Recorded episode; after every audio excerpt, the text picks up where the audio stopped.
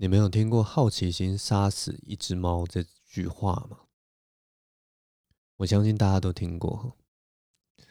那我今天就要来跟大家讲一个好奇心杀死一只猫的故事。那我们今天要杀的猫是谁呢？这个猫不是别人，这个猫就是台湾喜剧的扛把子，这个萨泰尔第一天之骄子啊！这个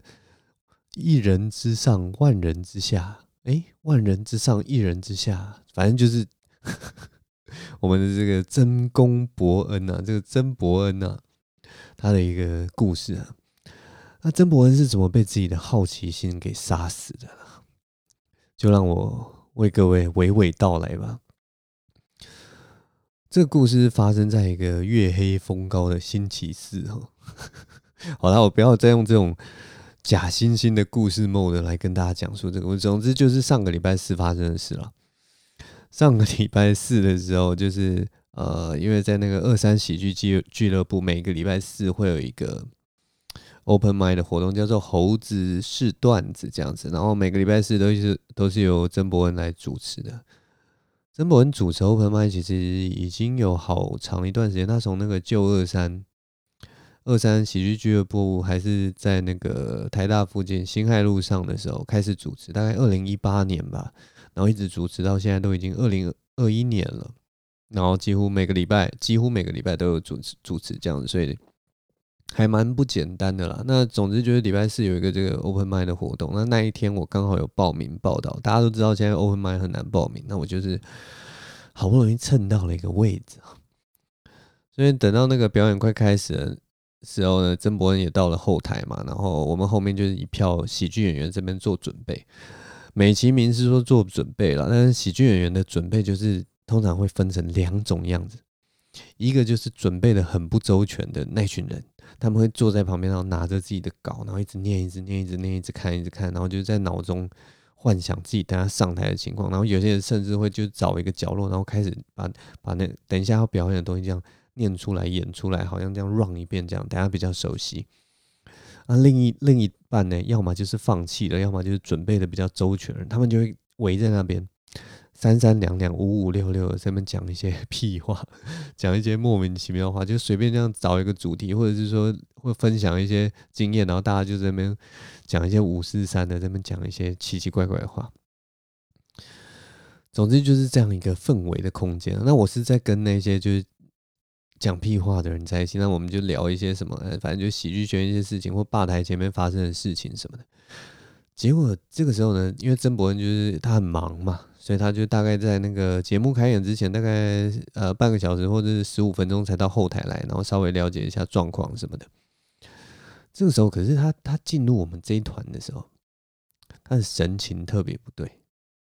然后刚开始我是觉得，就是因为我我是面向门口的，我我面向那个后台的那个门口，所以我一开始看到他就觉得，嗯，他怎么表情怪怪的，有一种就那种鬼祟的感觉，你知道吗？就是曾博恩他这个人，他那个耳朵已经够够够尖了嘛，然后下巴也够尖，就已经很像一个老鼠。可是他这次进来，虽然他练得很壮，就是他最近都有去健身练得很壮，可是他进来的时候有一种，诶。偷鸡摸狗、畏畏缩缩的感觉，就是更是那种尖嘴猴腮的气息都跑出来了。我在这里偷偷讲他坏话，没有没有，反正大家知道，就是这个为了戏剧效果，曾博恩现在是为了那个他的形象是为了戏剧所牺牲的，所以我没有在说他坏话。总之，他就这样偷偷的渡进来，靠近我们这群在聊屁话的人之中。那我们聊屁话的人之中呢，其实有一个人要跟大家讲，就是跟这次的情况息息相关。他就是贺龙的女朋友。贺龙的女朋友，她也是一个喜剧演员。然后，那如果还不熟悉他的人，可以去 Google 一下。就是他是他是一个，就是他的他当他当他那张脸啊，面无他平常是可可爱爱的一个形象。然后他当但是当他那张脸就是面无表情的时候，然后或者是说呃特别凶的时候。你完全可以知道，就是他就是一个非常具有杀伤力。他就只要面无表情的时候，就是给你很大的压力，然后很有杀伤力的一张脸。大家如果不知道的话，可以去 Google 一下。但总之，曾博恩进来之后，我们就发现，应该说我就发现，我就发现他他是想要靠近贺龙的女朋友，然后似乎欲言又止的样子。那我们那个时候话题大概就屁话喷一喷，就大概也到一个程程度了。然后曾伯恩就看到了现在出现一个空档，于是他就朝那个贺龙的女朋友打个招呼说：“嘿，嗨，你今天有来啊？”然后贺龙女朋友当然也是：“哎，嗨，你今天有来？”那哎，他就觉得他怎么怪，他就说：“哎，你怎么怪怪？”然后曾伯恩这个时候就冷不防就问他说：“哎，那个，哎，那个，你有没有什么话想要问我？”哎，怎么会有这样的问题？曾博恩忽然对贺龙女朋友丢出这个问题，这这这个问题就是有一种不知道要怎么回答的一个尴尬的气氛。那真的是，呃，反正曾博恩主打就是尴尬，所以他问出这么尴尬的问题，也不是也不是一个 很令人惊讶的情况了。但是就是他还是问出这个问题，所以我们当当下都听不到了哈，你在说什么？你为什么会问他说说贺龙女朋友会有问题，会想要问你呢？结果后来，然后伯恩这个人啊，他就，于是他也知道，就是忽然丢这个问题很奇怪，所以他就跟跟那个贺龙的女朋友就解释说啊，没有啦，其实就是因为啊，今天贺龙早上进公司的时候，他劈头就跟曾伯恩说了一句，他就说伯恩，今天不管我的女朋友问你什么，你绝对都不要回答，你就不要回答就好，你什么话都不要说，什么话什么回答都不要给他。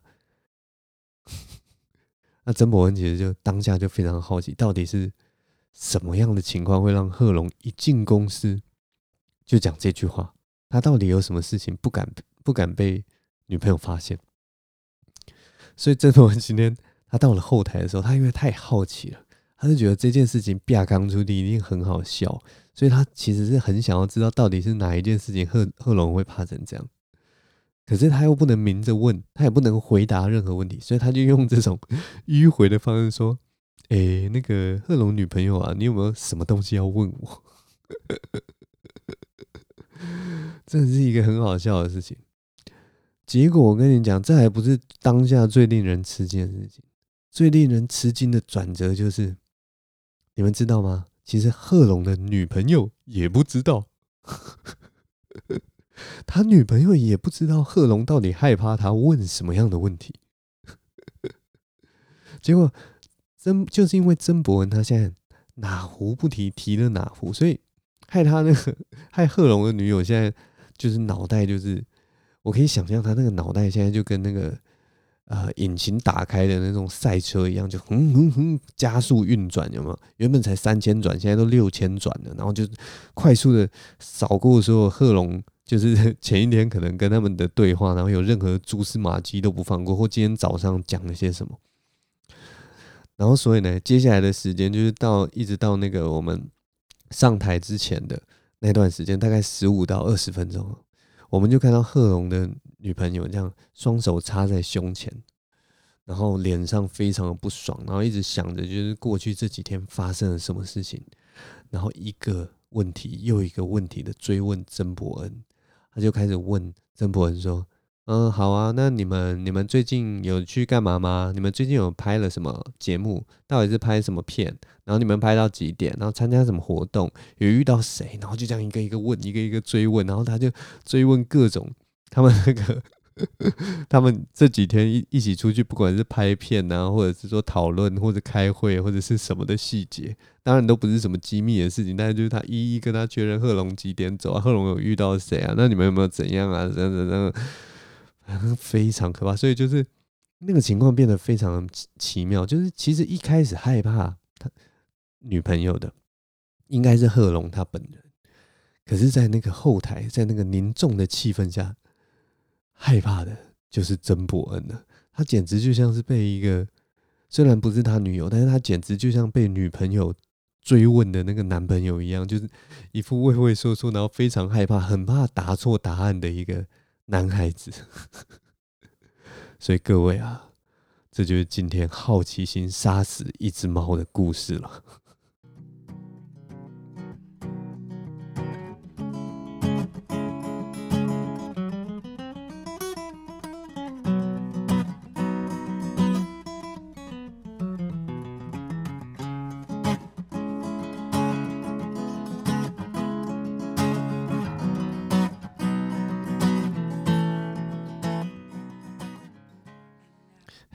你现在收听的是张敬伟的频道。现在时间是二零二一年三月二十四号星期三的晚上午夜十一点五十四分。各位啊，有的时候好奇心还是不要太旺盛啊。我一想到那个情境，我到现在还是觉得忍不住的嘴角泛起了笑意。但那个情境因为真的太幽默、太好笑了，所以。我在想之后可能博恩他一定会把这个就是衍生成一个小段子这样子，因为那个真的是蛮有趣的一个一个样貌的，不管是用演出来的，或者是说你就把那个情境描述给别人，我都觉得是还蛮有趣的一个笑话的前提这样了。做人还是不要太有好奇心呐。啊，这一周其实我还蛮惨的，你们知道吗？我这一周。这时候我礼拜一的时候得了那个病毒性的急性肠胃炎了，这算是我这个人生中第二次得肠胃炎。我第一次得肠胃炎的时候是那个时候我在那个在某一家餐饮公司打工的时候，那个时候我大学嘛，大学你知道，大学我我不知道为什么啦，大学的时候我其实不是一个，大学的时候我是一个。有一点点那种理想跟幻想的一个一个小家伙，一个大学生，所以我那个时候心中就有一个幻梦，你知道吗？我心中就有一个想法，就是说我一定要能够了解劳动阶级，或者是说那种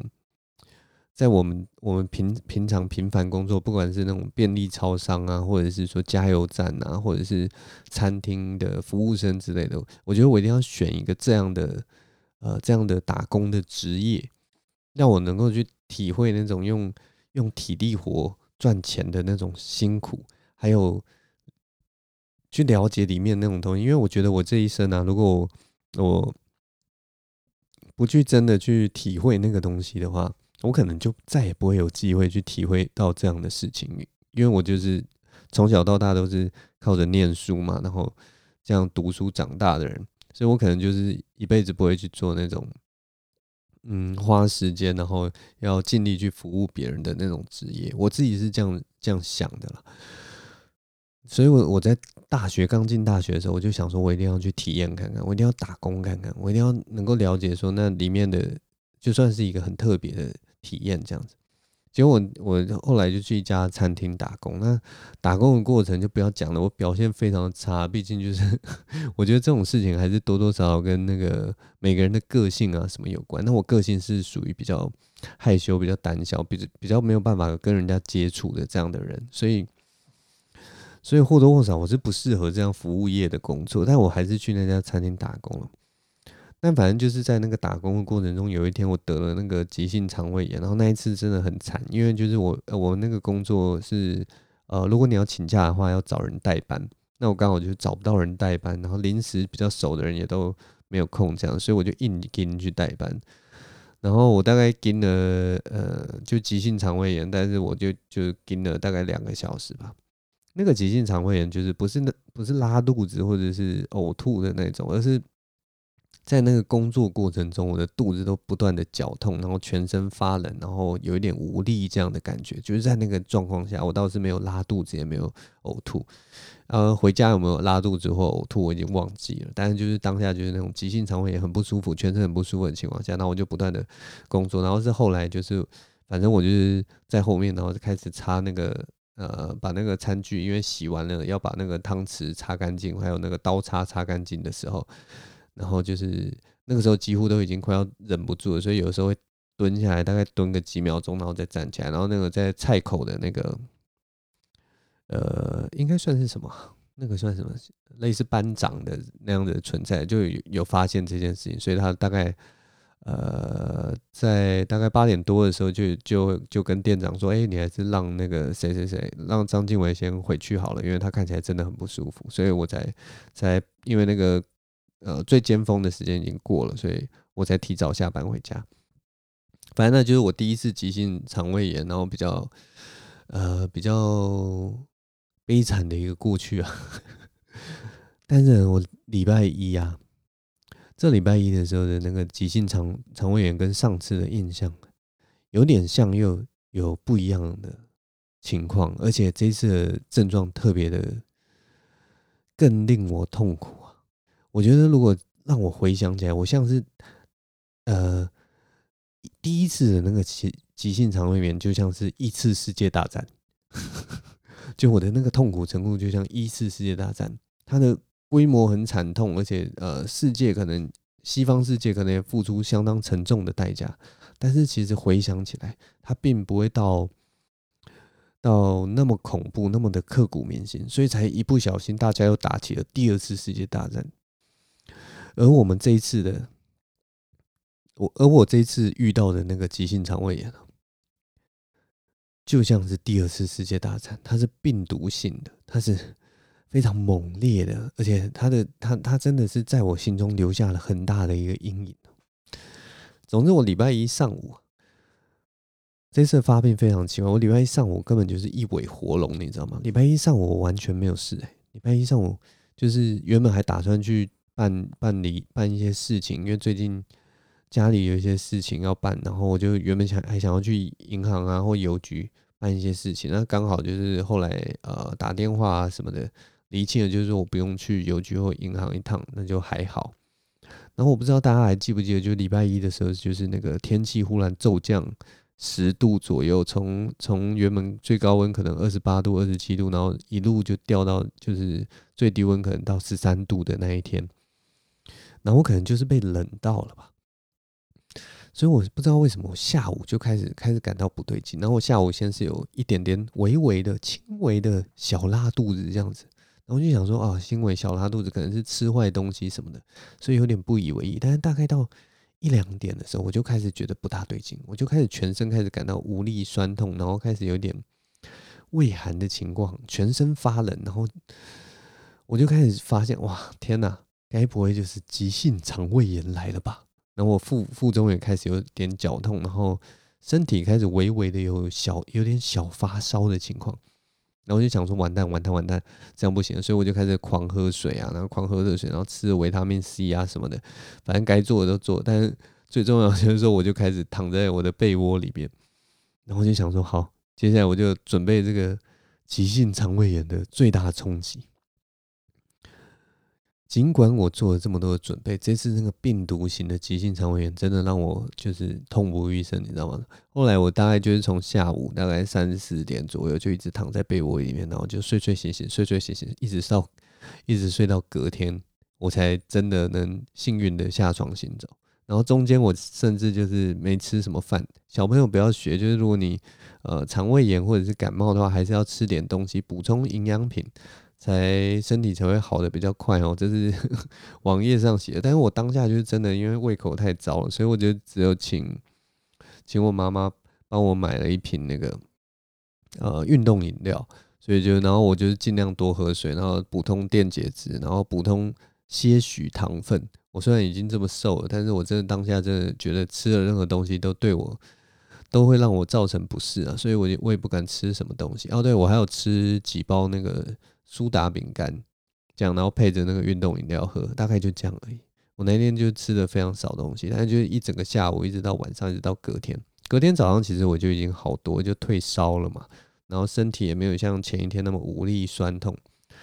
但是我真的记得就是在那，诶、这样是几个小时啊？三点到三点，十二十三，大概是十二个小时，从下午三点到隔天早上嘛，大概十二小时的时间。我的身体就像在打一场非常恐怖的壕沟战，我就会不断在那个床床上，然后在那个被窝里面翻来覆去，翻来覆去，然后怎么翻都怎么不舒服。向左翻，就感觉好像这边就是有那个呃敌方炮火猛烈，然后我向右翻，然后另一边就是我的那个弟兄们都死在那边，血肉横飞的感觉，然后我不忍令我不忍卒读啊。大概就是这种感觉，不管怎么翻、怎么滚，然后怎么怎么被子怎么盖，然后枕头怎么躺，都觉得很不舒服，很不舒服。所以我当下我就觉得我在那个床上啊，一般来讲，它就是最安稳的地方，最最最令人怀念、最最温暖的的的避风港的地方，然后在那边打了一场很艰辛的壕沟战。这就是我礼拜一的生活。所以我这一周，我现在回想起来，我真的脑中就只有那那段回忆，你知道吗？我没有，我没有任何开心的回忆了，完全就是。不过有件好事就是说，哎，我只打了大概十二个小时多，然后我就打胜仗了。我的身体果然还是 顶得住这个病毒性的。急性肠胃炎，然后只要妥善的休息，妥善好好的休息的话，我是可以撑过这个这个问题，也还好，就是我那一天刚好都没有出门啊，所以就这个急性肠胃炎毕竟就是一个急性的嘛，它就是一个 类似突袭的概念，所以一下来得快，去得也快，还好是这样子。啊，如果我是那种天天要工作的人呢？可能当天下午也只能请假，然后赶快忍痛坐着计程车奔回家吧，不然哇，真的太痛苦了，真的太痛苦了。现在回想起来，我还是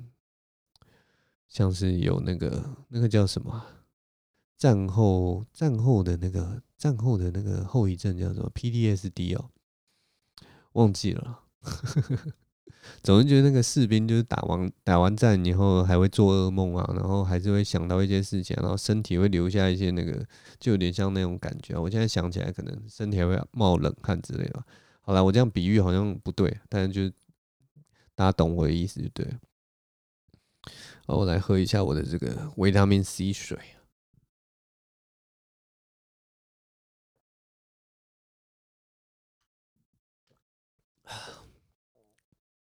啊，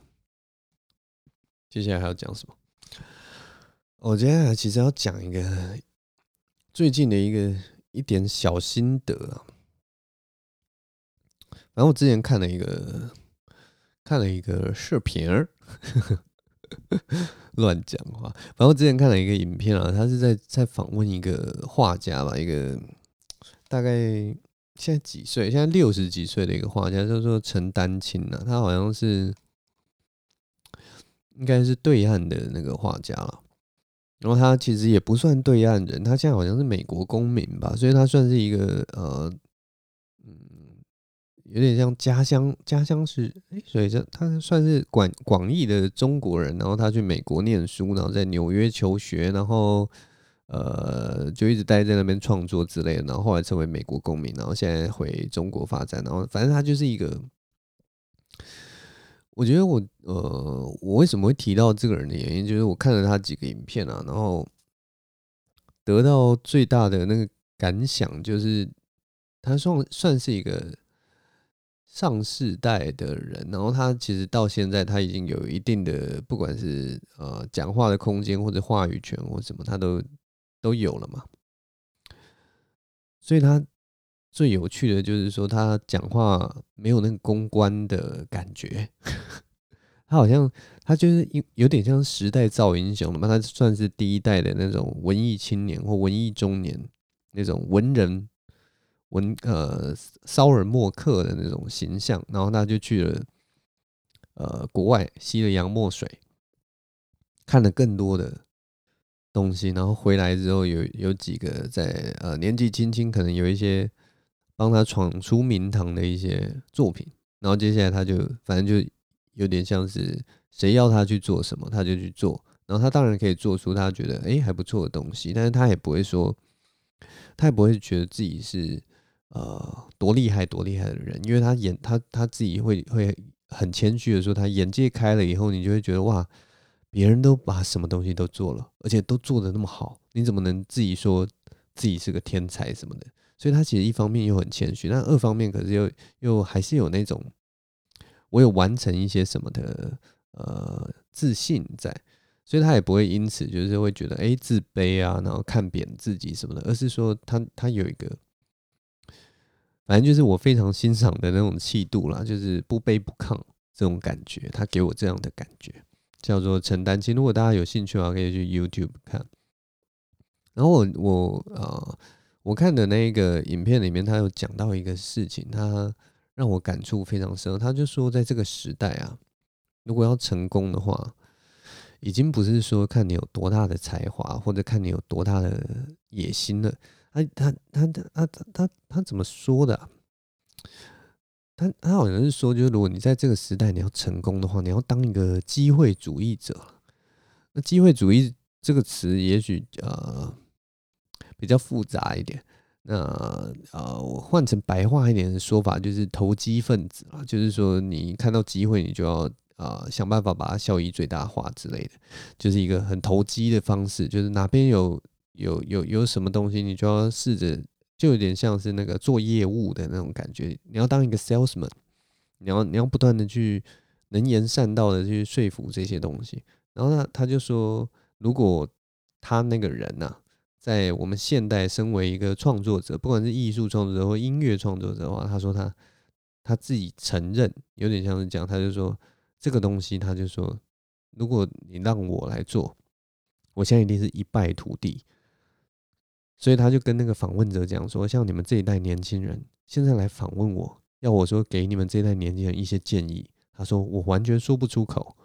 因为时代已经不一样了。他已经完全，他说你如果把我这个老人重新让我返老还童，变成二十几岁的青年，然后我身为一个画家，他本来就是画家嘛，然后他可能还是什么译文评论家，他也说这些都是媒体给他冠上的一些名字。但他说你把他丢。把我丢在现代的话，他完全不会做这种呃 marketing 行销啊，或者是业务啊，或者是说想办法取得话语权的这件事情，他完全不会了。所以你把他把这个这样的艺术家丢在现代，他说他一定一败涂地，他一定什么都闯不出来。他可能可以在自己的小小片天里面创作一些他觉得自己很开心的东西。然后在地区性的地方办一些画展，然后当一个小画家，也许他还可以存活下来。但是如果你说他能不能到达今天这样拥有话语权，然后受人尊敬，然后，嗯、呃，可能有一些经典的作品得以传世，然后或者说影响后代，他说他应该是办不到了。然后他他，我觉得我觉得这这件事情其实还蛮。还蛮令人感慨的，因为他就是他其实基本上就是反映了，就是说现在的艺术创作者接触人群的方式跟过去的方式完全不同。过去可能就是你呃，因为资源缺缺乏，然后或者是说大家的视野都比较局限，所以这些这些一小群就是很努力，然后能够争到更多资源的人，然后他可以把资源拿回来以后，他所做的创作自然跟那些。只拿本土的呃养分的人创作来创作出来的东西，也许不大一样。然后，所以他们他们就是这样顺顺的走，顺顺的走，然后就可以呃慢慢的接触到群众，或者是说就会可能会遇到很好的前辈，就会说，哎，这东西是好东西，我介绍给群众。可是现在不一样，现在就是有一种才能大爆发的感觉，所有人都在争话语权，所有人感觉都很有才华。那的确也是事实，有才华的人真的太多了。那到底是谁能那么出众的到前面？其实也很难说。反正他就是在在感慨这些事情啊，我就觉得，我看着他讲这些东西，我也是觉得哇，真的很有道理。然后他讲的这些话也算是，我觉得是实在话了。他也不会说做任何矫饰，然后你也不会觉得他是高傲的在讲这件事情的。他姿态也不是低的在讲的，他就是一个中间值。呃，不褒不贬，在评论他对这件事情的感受，然后特别喜欢他这种这种感觉。那除了除了他讲的这些东西的感觉之外，我我还我还特别注意到他讲一个东西，就是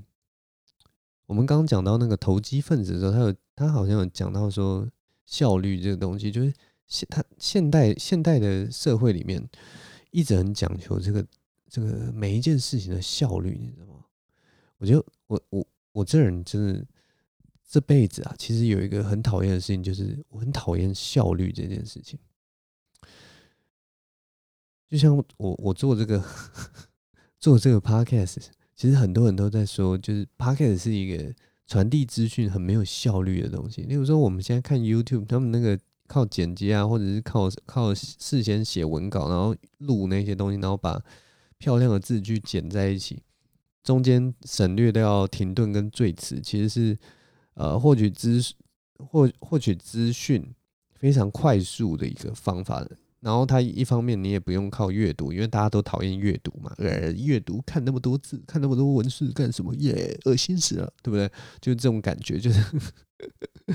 所以，所以其实如果你用听的，然后会用影像看的，你那个吸收的速度啊，或者是说，嗯，会比较流畅。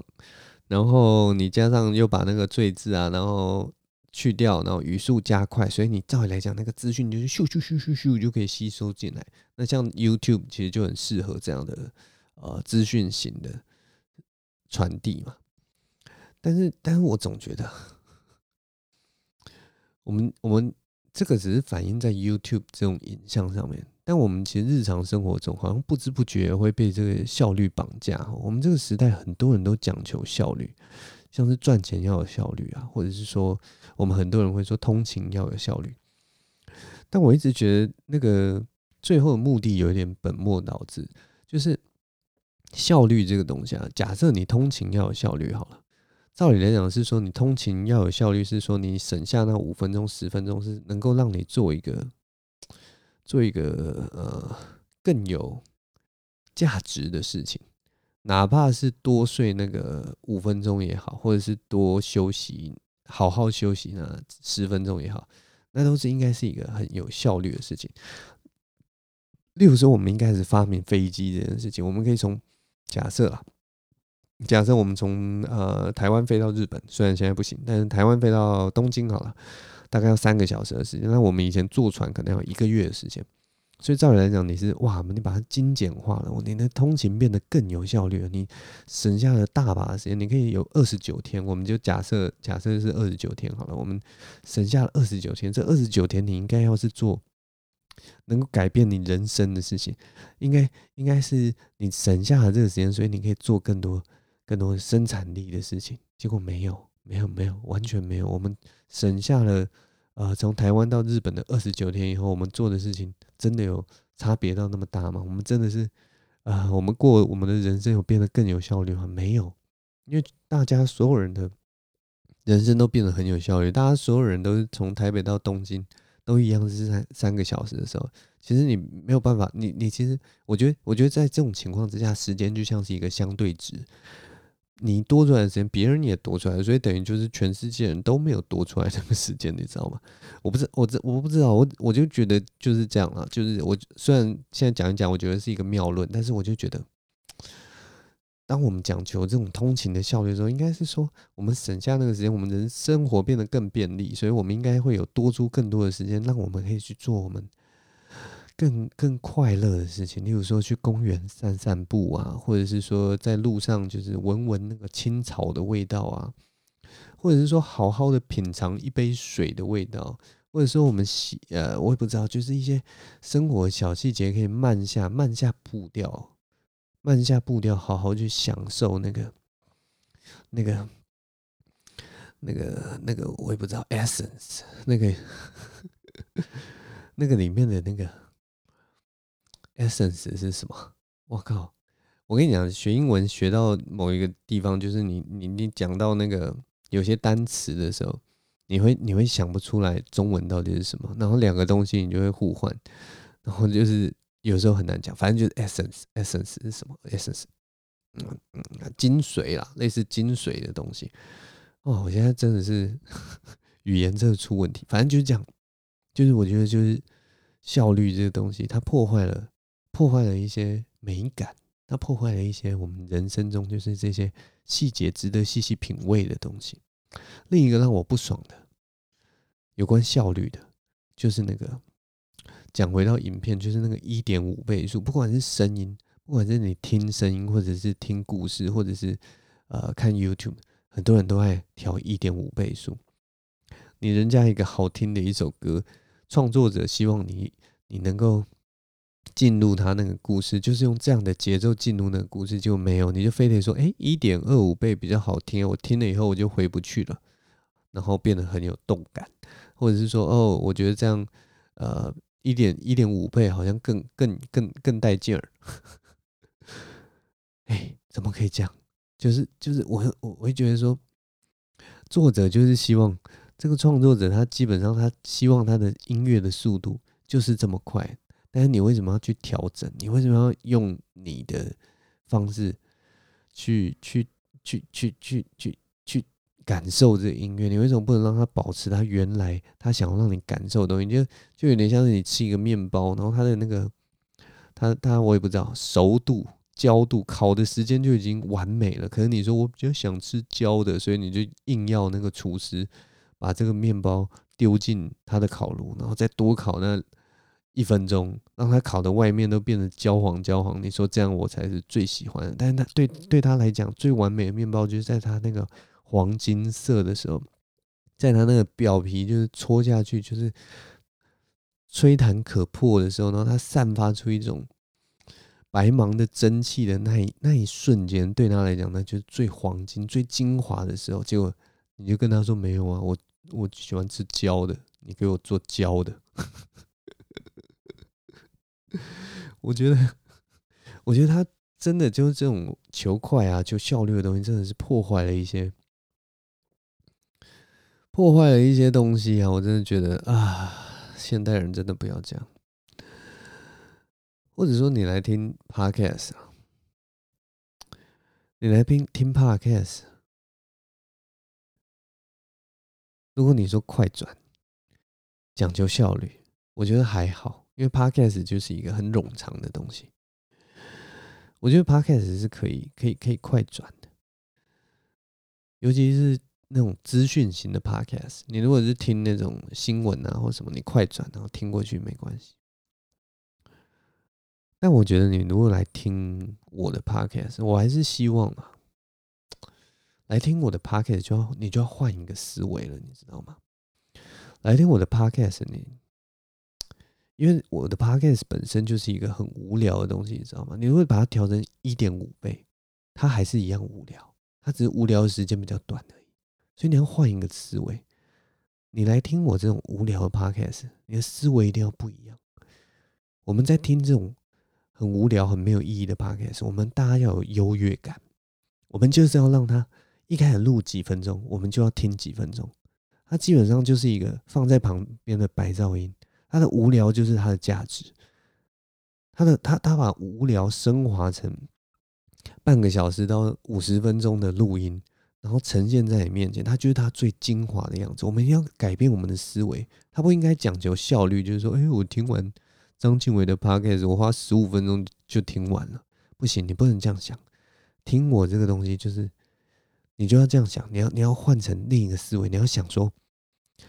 天底下我们这个世界里面有这么多有趣的东西，天底下有这么多有价值的东西。我可以去看啾啾写的影片，我可以看书，我可以看电影，我可以看 Netflix，我可以打电动。我可以做好多好多生产力的东西。我打开电脑，我可以写一首诗，我也可以创作，我可以，我可以上网看言情小说，我可以看看看，我也不知道看一部经典的漫画，例如说《进击的巨人》，我可以看《海贼王》。但是你就是把它拒绝掉，你就说我不要。我现在空出来的这三十分钟、四十分钟的时间，我什么影音媒介，我的书本我都丢到一旁。我不要，我此刻就是要听张静伟讲话，讲的如此无聊的话。我此刻就是要听张静伟讲无聊的话。那如果现在旁边有一个人，他就问你说：“哎，你刚刚你这三四十分钟你在干什么？”你跟他说：“哦，我在听张静伟的节目。”那如果人家可能试听个三分钟到五分钟，然后跟你说：“张静伟节目那不是很无聊吗？你听一听，你怎么会想要听这个东西？”这个时候，你知道你要怎么回答吗？你就要回答他说：“无聊。”我跟你说，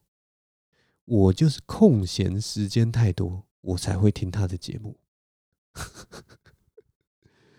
你知道吗？我是全世界时间最富有的人，我就是无聊到，我就是这个时间，我的我的人生的时间一大把。我跟你讲，我我时间一大把，大到可以分享给有一段时间可以空下来。听张静伟的节目，你知道吗？你就要转换思维，就是我现在是全世界，我手上握有的时间是一点都不宝贵，你知道吗？我的时间是容许我挥霍，所以我才听这种无聊的东西。大概就是我跟你讲，就是人生就是要浪费在无聊的事情上面了，你们说是不是啊？我们不要再讲求效率了，有些时候效率是误事啊，效率误国啊，效率会把你的人生弄得一团糟啊！我现在真的 虽然有一点像是歪理啦，但是我最近真的我不知道，大概是年纪到了，越来越觉得效率这件事情是一个。是一个悖论，就是一个，我有时候不知道追寻追寻这个效率到底是为了什么，你知道吗？我真的不知道是为了什么。我如果能够让我的生活的每一刻都变得变得很舒畅、很美好，我的每一刻，不管是我的工作，不管是做家事的时间，或者是说呃无聊的补充热量的时间。我都可以让这一切都变得是，呃，变得是生活的一部分，一个很很切切实实的活着的一部分，而不是一个我想要赶快做完，然后我觉得我坐下来看电视，那才是我的生活。我觉得，例如说，假设吸拿吸尘器吸地板，我觉得这就是一件好玩的事情，这就是我人生中充满快乐的事情。当我达到这样的心境或者是境界的时候，我为什么会觉得工作那一部分是我生活不快乐的地方？然后我生活快乐的地方是我坐在沙发上吃东西的时间。因为你如果这样区分快乐跟不快乐之后，你当然就会想想办法讲求效率的把不快乐的部分缩短，然后把快乐时间留越长越好。但我觉得我的思维转换到是说，我要把。我的人生尽量每一刻都拥有平均的快乐，这是我所追求的。有些人会说是他希望拥有平静、平静的感觉。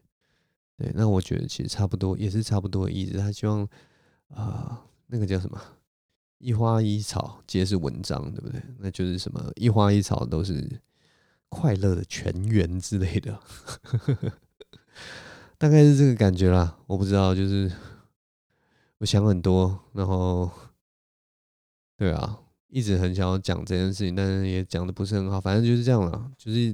最近人生一点感触啊，大概是因为我得了那个急性肠胃炎之后啊，可能脑袋受到病毒的感染，就是烧坏了，所以才会有这样的感觉。总之啊，这就是我这一周的一些小感想，反正跟大家分享。那么现在录到现在也是四十二、四十三分了，今天就讲到这边，呃。哦，这一周好像也是讲了蛮无聊的东西。好，下一周我会尽量看有没有一些有趣的故事萌生出来，来跟大家分享。那今天反正就先讲到这边了。我是张静伟，我们下周同一时间再见，拜拜，下周见了，耶。